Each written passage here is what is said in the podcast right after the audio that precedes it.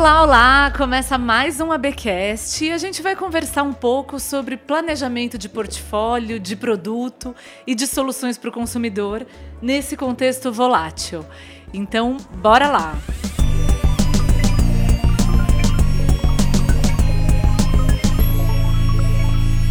Bom, então o nosso papo hoje aqui é com a FCA. Eu estou com o Breno Camei, que é diretor de planejamento de portfólio. Breno, bem-vindo. Obrigado, seja bem-vindo também ao Hub FCA. Muito bem. E com o Gustavo Delgado, que faz parte do time de inovação e, e conectividade. Bem-vindo, Gustavo. Olá, obrigado. E nós estamos falando diretamente aqui do é, Hub da FCA, e eu gostaria de começar nossa conversa daqui, né? A, essa diretoria é responsável por, pelo desenho estratégico, por alimentar o planejamento de produto, o que a FCA vai entregar para o consumidor. Então, Breno, eu gostaria que você começasse falando o que representa o, o Hub, por que realizar esse espaço físico, o que é e o que, por que ele surgiu na empresa. Então, o Hub ele surgiu a partir de uma necessidade da gente repensar a forma como a gente trabalha é, internamente no nosso planejamento. No momento em que não só o produto é relevante para o consumidor, mas também todo o conceito de experiência que está em volta do produto. Então, tradicionalmente, a área trabalhava de uma forma mais autônoma, independente, né, nesse processo inicial. E a gente inverteu um pouco esse processo, trazendo também todas as áreas técnicas que, que, que são chave no processo de desenvolvimento do produto, para pensar é, o produto em torno das necessidades e nos desejos do consumidor desde o início, como um time único. É, então, o Hub vem desse conceito, é uma área aberta onde a gente recebe aqui todas as áreas da empresa para pensar os novos produtos, serviços, num, num, conceito mais expandido do negócio do setor automotivo, né? que não está mais vinculado só ao veículo em si, mas também a serviços conectados, novas soluções de mobilidade, etc. Sim. E falando nisso, né, pensar a indústria automotiva é cada vez se trata cada vez menos do automóvel, né? Então, eu gostaria que vocês comentassem, de, de repente, o Gustavo, que cuida de inovação e conectividade, é, como é pensar além do carro para uma, uma empresa que é uma fabricante de veículos? É ótimo. É, eu entendo que talvez a gente não se veja mais no papel de somente fabricar veículos, né? Mas a gente está falando de soluções de, de mobilidade, e quando o Breno usa a palavra-chave conectividade, que é uma das linhas estratégicas da nossa atuação, a gente tem discutido isso muito internamente, conectividade como a nossa capacidade de operar em rede, né? É, então, nesse sentido, tecnologia, ele, ela não é mais fim, ela é meio. E quando a gente tangibiliza isso nesse produto, então, dito carro, o carro ele deixa de ser carro naquela essência tradicional da sua definição, e ele passa a ser uma plataforma, né? E essa plataforma ela conversa com as oportunidades que a cidade oferece, ela conversa com anseios que o consumidor tem, ela conversa com as múltiplas tarefas que a gente já faz né, naquilo que tradicionalmente era um simples deslocamento do ponto A para o ponto B. Né? Eu acho que isso tem a ver um pouco com essa estruturação do time de inovação e conectividade, eu mesmo vim de outras indústrias e vim também para poder contribuir com essas provocações, assim, né? o que mais que a gente consegue fazer com aquilo que a gente chamava de carro, mas que ele passa a ser, na verdade, o ponto de partida de uma infinidade de soluções. Algumas a gente já conhece, quer testar, outras ainda a gente está por conhecer, e para isso que a gente precisa fomentar esses encontros aqui no Hub. Sim. E até agora, que resultados vocês podem contar dessa abordagem de, de planejamento de portfólio? Olha, eu acho que dentro do, do, do processo, vamos falar mais tradicional, a gente já ganhou agilidade no início então, na fase de conceituação, validação com o consumidor é, e no desenvolvimento das soluções com os, time os times técnicos, a gente já, já evoluiu bastante nisso. É, mas também é um processo de aprendizado contínuo. É, assim, ao, ao, no nosso movimento de começar a explorar novos modelos de negócio, interagir com outros tipos de empresa, Né? Quando a gente pega, por exemplo, o pilar da conectividade, é, nós aprendemos também que existem processos internos que precisam ser quebrados, formas diferentes de trabalhar, inclusive no que o Gustavo mencionou de operar em rede, a gente precisa desses parceiros também para conseguir ter sucesso nessas novas iniciativas. Então, é, é um, um approach diferente de negócio, onde é, não só tem competição, mas também muita colaboração nessas novas iniciativas. E quando a gente fala, eu imagino, né, vendo Hub, só para quem está ouvindo entenda, é um espaço que tem uma cara de coworking, né? Um espaço mais colorido, mais integrado. E olhando para o Hub, a gente já entende que precisa também de uma mudança cultural, né? Não adianta ter um espaço bonito, coloridinho, legal para pôr no Instagram, se as pessoas não se engajarem nele, se essa, constru essa construção não for coletiva. E aí eu queria ouvir de vocês um pouco de como tem sido essa mudança cultural aqui na FCA e que tipo de resistências vocês encontram. Então, você, você tocou um ponto muito importante. No final, é, tudo gira em torno das pessoas, como elas se comunicam e trabalham, né? E, e esse foi o principal assim é, norte de mudança no conceito do hub. Então a gente precisa realmente inovar a forma como a gente trabalha e como as pessoas enxergam é, o futuro dentro da nossa indústria, né? É, obviamente não é um processo fácil. Esse conceito do hub ele começou uh, dois anos atrás. Então a gente veio é, de forma estratégica definindo como a gente endereçaria é, esse, esse problema, vamos dizer, né, da inovação dentro da nossa indústria. Então nós decidimos que não valia a pena fazer nada só por imagem, tá? Tem que ter um, um, um senso muito forte de negócio e de transformação é, na cultura corporativa. Por isso que depois o Hub veio se materializando, né? É, e nós também decidimos que o Hub não poderia ficar somente aqui dentro, então a gente também expandiu a atuação geográfica, vamos dizer assim, do Hub para fora daqui. E eu acho que é, um, é, o, é o projeto que o, que o Gustavo vem liderando aí, e com alguns bons aprendizados, né, Gustavo? É. É, o, é, o Hub FCA para a gente ele é um conceito que aqui nessa, nessa versão, nesse capítulo, né, a gente vê a sua versão que está dentro da fábrica. Isso já gera um impacto interessante, né? Não é um ambiente estético tradicional dessa indústria, né? É, a forma ela agrega valor, ela sozinha ela é insuficiente, então a gente precisa também ter conteúdo. E nesse sentido, esse espaço é um espaço que ele acelera um pouco algumas conexões de empresas que ganharam porte de uma FCA. Né? Aqui dentro a gente está dentro de uma cidade que tem muitas competências que estão espalhadas ao longo dessa cidade. E quando a gente tem um lugar que esteticamente ele conversa com é, hábitos do, do nosso consumidor, com novas formas de trabalho, ele é como se fosse um bom perfume que atraísse essas competências que estão aqui, né, para esse espaço. Então, se a gente sair, tem um time que está aqui trabalhando, né, com foco em conectividade, mas tem fornecedores que estão aqui hoje. Hoje a gente teve eventos de outras áreas da empresa que aconteceram nesse espaço e durante todo o dia a gente promoveu muito mais conexão do que a gente promoveria num desenho tradicional que a indústria oferece, né? Mas a gente entende que também que esse ambiente interno ele é, ele é insuficiente. Por isso que o hub, enquanto conceito, ele extrapola os muros da, da fábrica, né? E aí nesse sentido a gente faz esse movimento simbólico de sair daqui, é, entendendo que o mundo é plural, que, que o mundo tem vozes diversas, que faz sentido a gente estar nesses ambientes que estão aquecidos, né?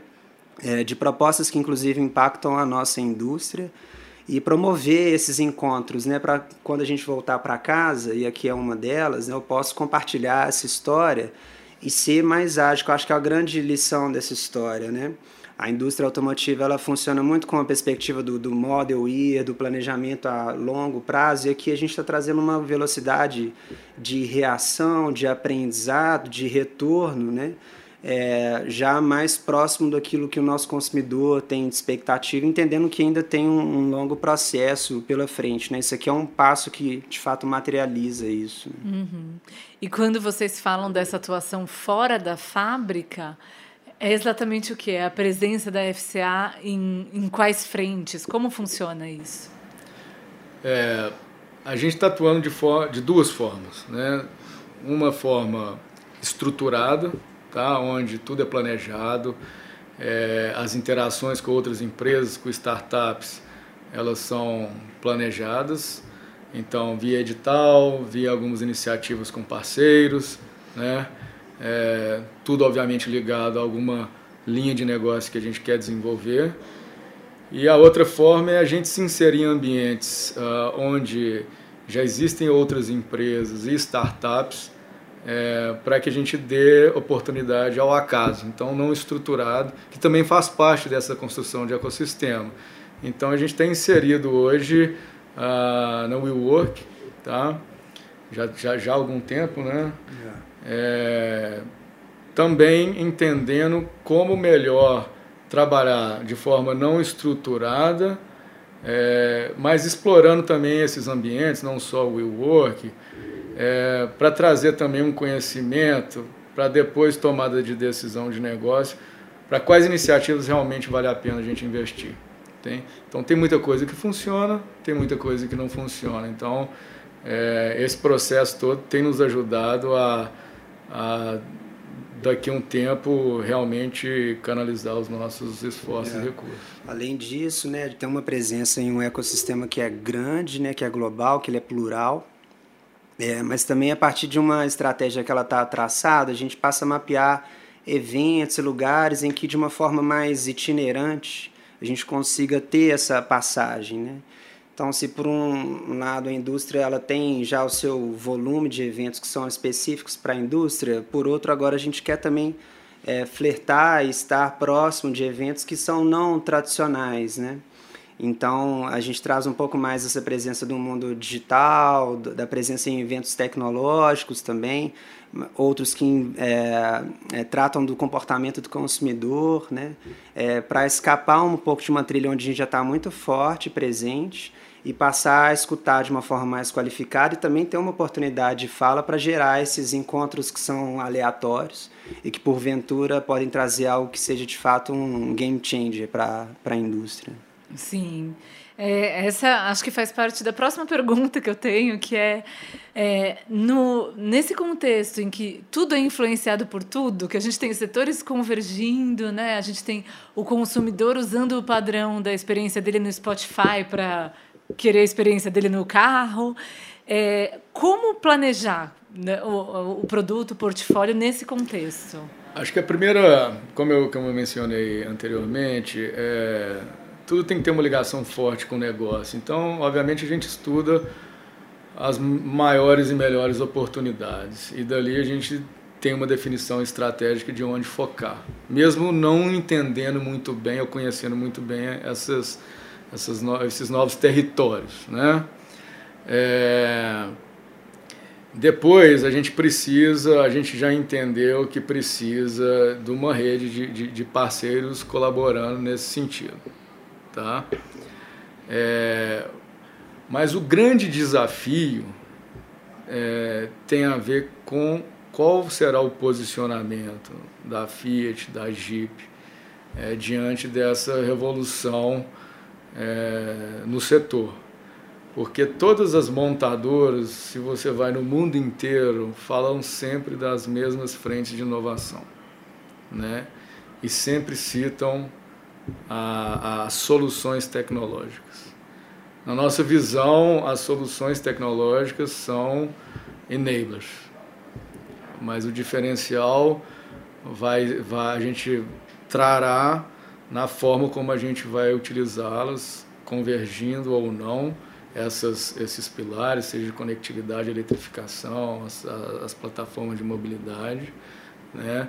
Junto a esse ecossistema mais expandido com os parceiros. Então, a gente está muito mais focado na experiência e na validação com os consumidores do que, que realmente é valor e traz negócio, é, do que simplesmente em desenvolver as frentes tecnológicas. Sim.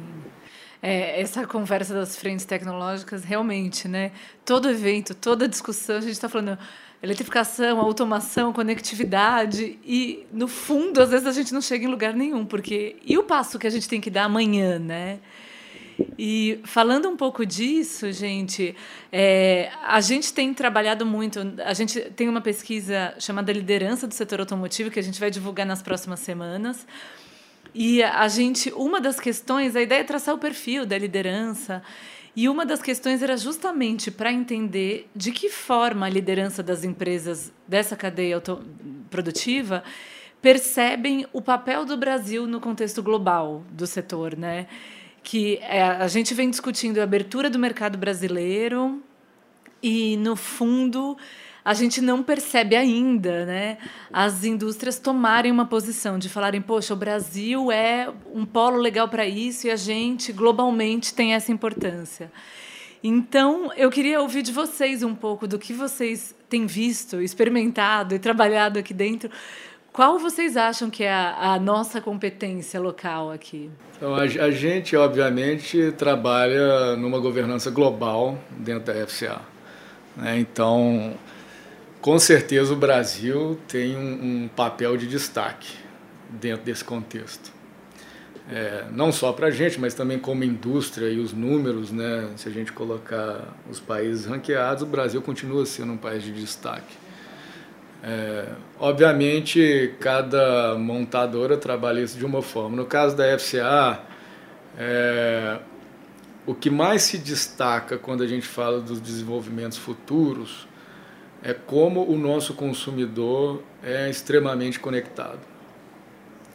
E isso traz um contraponto, às vezes, com os países mais desenvolvidos, de onde a gente espera que surjam as, as melhores soluções, né? É, mas a gente tem, por um lado, o consumidor extremamente conectado e um poder aquisitivo mais baixo do que esses outros países. Então, nesse contexto, é, o Brasil tem um papel fundamental em desenvolver soluções mais inteligentes que tragam a melhor experiência com mais baixo custo. E, e aqui a gente tem total liberdade para trabalhar isso. É, nós estamos desenvolvendo nesse sentido é, hardwares globais né, dentro dessa estratégia de, de conectividade e também algumas soluções é, que iniciam aqui, tá, em, em, termos de experiência conectada, e que depois vão ser levadas também para outros mercados. Então, nesse sentido, a gente está tá, tá tendo destaque. Que bom. Que bom que vocês já estão desenvolvendo né, essa, essa, esse espaço para o Brasil nesse contexto. E falando um pouco do mercado lo, local, é, o que, que vocês têm identificado de tendências mais fortes ou de apostas principais assim para o curto e médio prazo? Olha, a conectividade, obviamente, ela chega mais rápido do que a gente imagina e ela chega de uma forma que vai realmente impactar a experiência. Até hoje, o que a gente tem no mercado é muito incipiente e muito limitado. Mas a partir do próximo ano, as coisas já começam a mudar. Tá? É... Do ponto de vista de eletrificação, o Brasil está numa situação um pouco diferente no que diz respeito a emissões e toda a questão ambiental. A gente tem, felizmente, né, o etanol que nos, nos dá assim, um, um, uma base comparativa até com alguns países desenvolvidos que já estão é, implementando ou vão implementar a eletrificação no curto prazo em termos de metas de redução de emissão. Né? Isso é muito importante, a gente tem que valorizar isso muito. Mas, obviamente, o consumidor hoje ele está muito mais globalizado, é, né, sabe o que está acontecendo no mundo inteiro e existe uma parcela da, dos nossos consumidores aqui que tem poder aquisitivo suficiente também para ter carros híbridos e elétricos e isso também vai passar a ser uma realidade é, com maior presença, acho que na nossa indústria e também estamos trabalhando para no próximo ano também trazer novidades nesse sentido. É, eu acrescentaria que no, no nosso contexto, é, talvez a curto prazo a gente não tenha novas coisas, mas a gente tenha coisas melhores, né? Coisas que, já que a gente está falando é, de conectividade, né, como essa operação em rede, coisas que conversam melhor entre si, coisas que deixam a fluidez é, da jornada do consumidor é, de uma forma cada vez mais simples, de fato, né, esse elemento invisível né, da sua jornada, né? É, tem algumas temáticas que talvez elas ganhem escala, assim, essa relação homem-máquina, né, essa relação homem-smartphone, que às vezes ela se confunde numa coisa só, né? A experiência que a gente tem num consumidor hiperconectado no contexto nacional, quando ela chega para o produto que nós produzimos, ela tem uma expectativa de, de continuidade, né? Então, é, a gente vê que isso já não está muito distante, eu não preciso fazer coisas necessariamente novas e revolucionárias, mas eu posso revolucionar como a, as coisas se conectam e conversam entre si, para que essa experiência que ela já está no nível bem elevado hoje, no presente Brasil, né, é, que ela seja continuada né, no ambiente do produto que a gente produz. Né? Sim. E a gente fala muito. Uma série de estudos apontam para esse horizonte. É, mais intensificado disso que você está falando, Gustavo, que é assim essa coisa da, indi, da experiência individual, da personalização, de quando a gente tiver o carro autônomo, você ter liberdade para é, sair com o carro com a configuração que você precisa para aquele momento e tudo mais. É uma visão bem interessante, mas ainda pouco palpável, né? O que, que a gente pode pensar de como individualizar a experiência mais cedo? Como trazer isso antes em uma, uma indústria que é que tem sucesso justamente pela padronização, pela produção em massa, né? Uhum. É, é, na parte do, do autônomo é interessante pensar porque é, a gente pode é, projetar um futuro a autonomia plena ainda um pouco distante, né?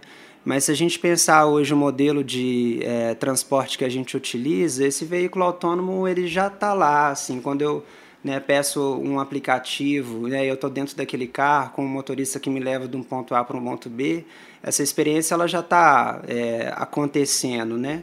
É, no futuro a gente vai ter isso sem necessariamente ter um, uma atração humana por trás disso, né?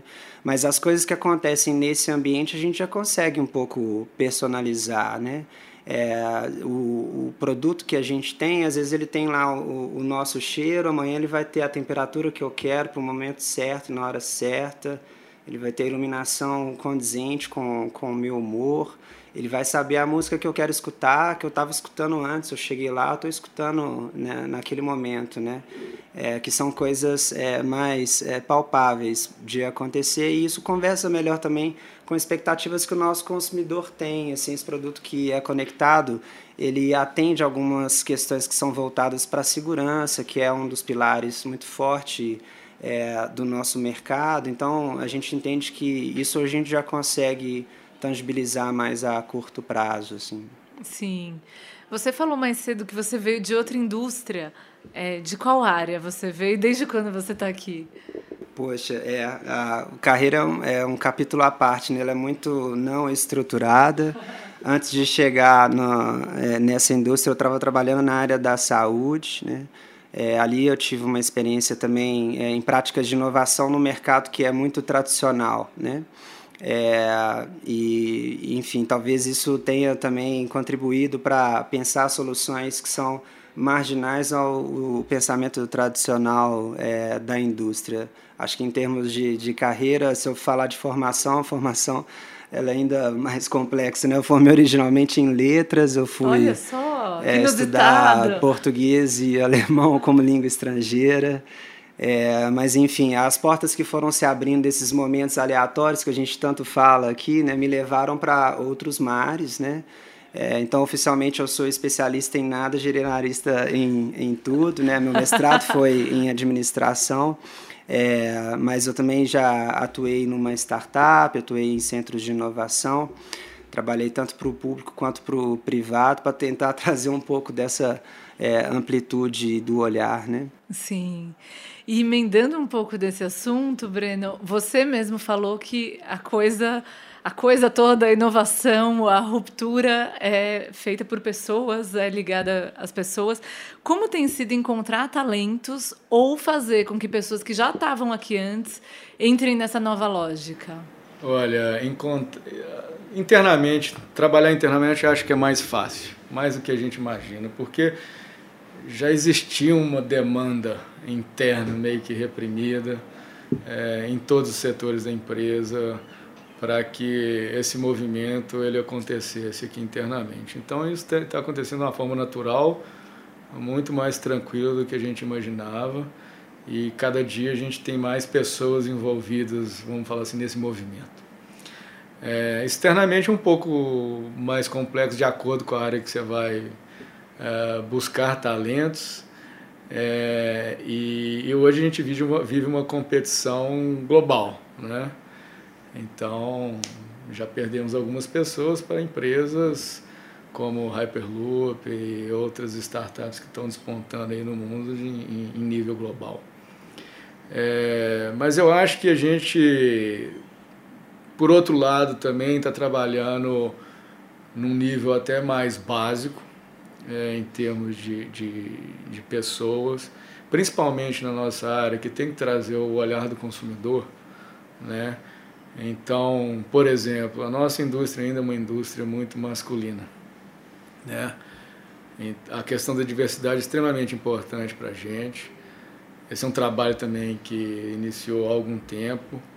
É, nós temos um plano é, de não só atuar no nível de gênero, né, mas é, expandir a nossa diversidade, a, em termos de área, em termos de empresa, obviamente, mas é, com, em, em, coisas práticas estamos envolvendo públicos mais diversos na construção dos novos produtos, dos novos serviços. Tá?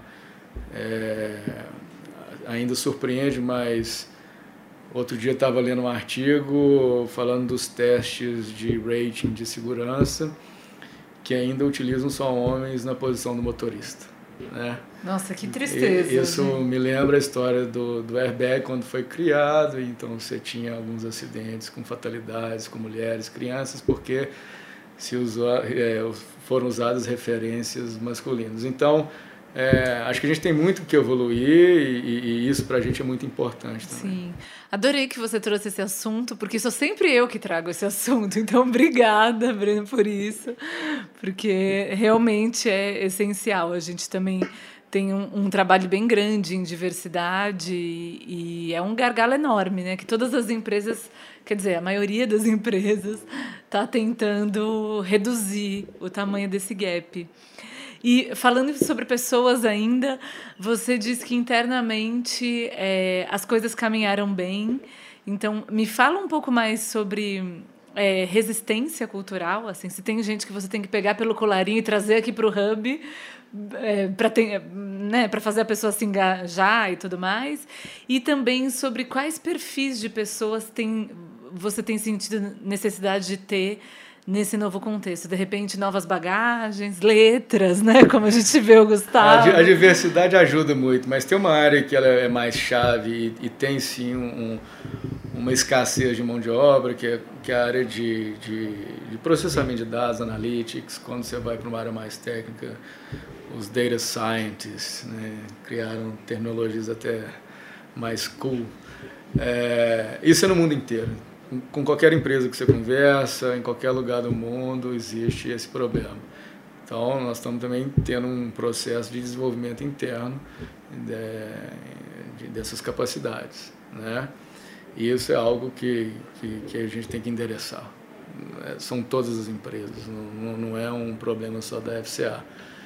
É, mas em termos de, de, de, de, vamos falar, alguma resistência, obviamente isso existe. Inclusive internamente a gente teve um pouco disso, porque eu fiz questão nesse processo de aproveitar as mudanças e provocar uma, né, um, alguns cutucões para tirar as pessoas é, do, do, da zona de conforto. Por mais inovadores que sejam, acabam se né, acomodando de alguma forma. É, e isso traz resistências pequenas até resistências maiores. Né? A gente também implementou aqui recentemente home office. É, apareceram algumas resistências de públicos que a gente nunca imaginou que a gente teria. Né? É, e aí a gente vai trabalhando. Obviamente, numa estrutura muito grande, numa indústria muito tradicional, as coisas até é, se expandirem, né, se sedimentarem depois, elas levam tempo. Mas eu acho que isso também foi previsto no processo. Hoje a gente tem um engajamento da liderança que é essencial. Então, para toda transformação, você precisa de ter o, vamos falar, o patrocínio da, das lideranças. E, e, e, aqui a gente tem. Então, está é, tá acontecendo, acho que como previsto. A gente também não podia esperar que não, não houvesse nenhuma, nenhum tipo de resistência. Né?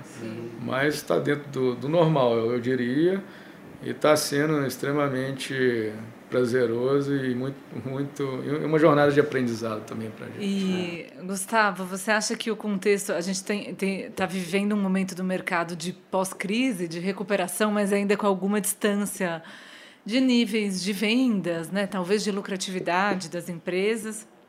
Você acha que isso ajuda ou atrapalha a inovação nesse contexto? É pior porque a gente tem menos verba, talvez, e, e tem essa política de enxugamento? Ou o longo prazo ganha importância, assim, olhar e pensar diferente? Uhum. Não, obrigado pela pergunta. Eu acho que ela é super é, interessante. Eu não acredito que o dinheiro em si ele é capaz de gerar transformação. Né? É, a gente tem muitos casos no mundo é, de geografias mais abundantes financeiramente, que não necessariamente foram é, tiveram práticas exitosas né, nesse meio. Nesse sentido, eu acho que a gente está num contexto muito privilegiado e eu acredito que as crises que são normais, as que vivemos e teremos outras, né, é, impossíveis de planejá-las, elas são grandes fomentadores de transformações. Elas ajudam a nos tirar um pouco dessa inércia e nesse contexto, a, a, FCA na América Latina ela vive num ambiente que é super criativo nesse sentido, né? É, nós somos é, criativos por necessidade, né? Então a escassez de recursos financeiros ela nos promove a exaurir um pouco mais a, a, aquela ideia até que chegue num nível que funcione num contexto que é super complexo como o nosso economicamente, politicamente, geograficamente, independente do, é, do sufixo, né? Então, nesse sentido, eu, eu acredito que isso para a gente é uma, é uma grande é, vantagem, né? É, esse, esse ambiente complexo e de recursos escassos, ele é um grande fomentador de iniciativas é, robustas. Que interessante. Então não adianta chorar que não tem verba para inovar, porque sempre dá para encontrar um caminho. Sim, é, a, até chegar naquele fit perfeito que atende a demanda daquele consumidor e ali aquilo passa a ter um valor suficiente para sustentar é, um negócio, né? É, então acredito que sim. Sim. E para a gente encerrar, então, já falamos bastante, né? Eu gostaria é, de ouvir do Breno. A gente estava falando, eu citei aqui o estudo que a gente tá para divulgar sobre liderança do setor automotivo e eu gostaria que você falasse um pouco sobre isso, Breno, sobre como é liderar nesse momento do setor automotivo, num momento tão único assim que a gente passa por uma transformação. É, o que, que, é importante ter em mente para ter uma boa liderança? Eu acho que é um privilégio, uh, pra, antes de tudo, né? É, porque realmente, se você vai no passado, 15 anos atrás, é, a gente vivia uma outra realidade aqui na indústria, mas principalmente aqui no Brasil. Você tinha menos competidores, né? Uh, me, um, um, uma, um nível mais, vamos falar, de mudanças muito mais uh, vagaroso do que a gente tem hoje, é, sem influência de outros setores na, na, na própria indústria automotiva.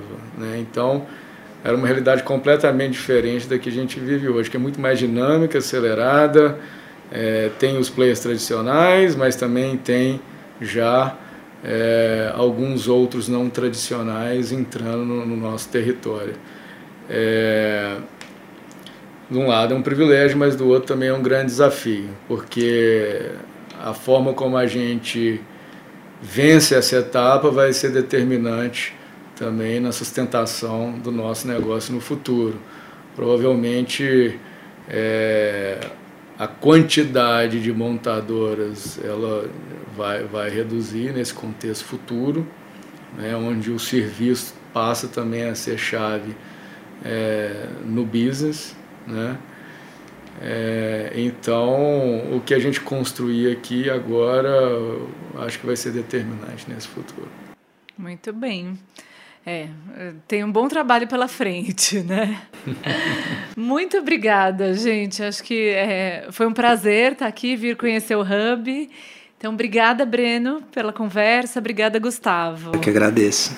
Muito obrigado e volte sempre que quiser. Ah, pode deixar. Então, muito bem, pessoal. Fica o convite, como sempre, vocês já estão cansados de saber que vocês devem seguir o ABcast no agregador favorito de vocês. E também, claro, estou sempre disponível para a gente seguir com essa conversa no LinkedIn, é, no nosso portal. Deixe seu comentário, compartilhe e ajude a gente a espalhar um pouco dessas discussões no setor automotivo. Eu sou Giovana Riato, quem edita o ABcast é o Marcos Ambroselli e a trilha sonora é do Guilherme Schildberg. Até mais!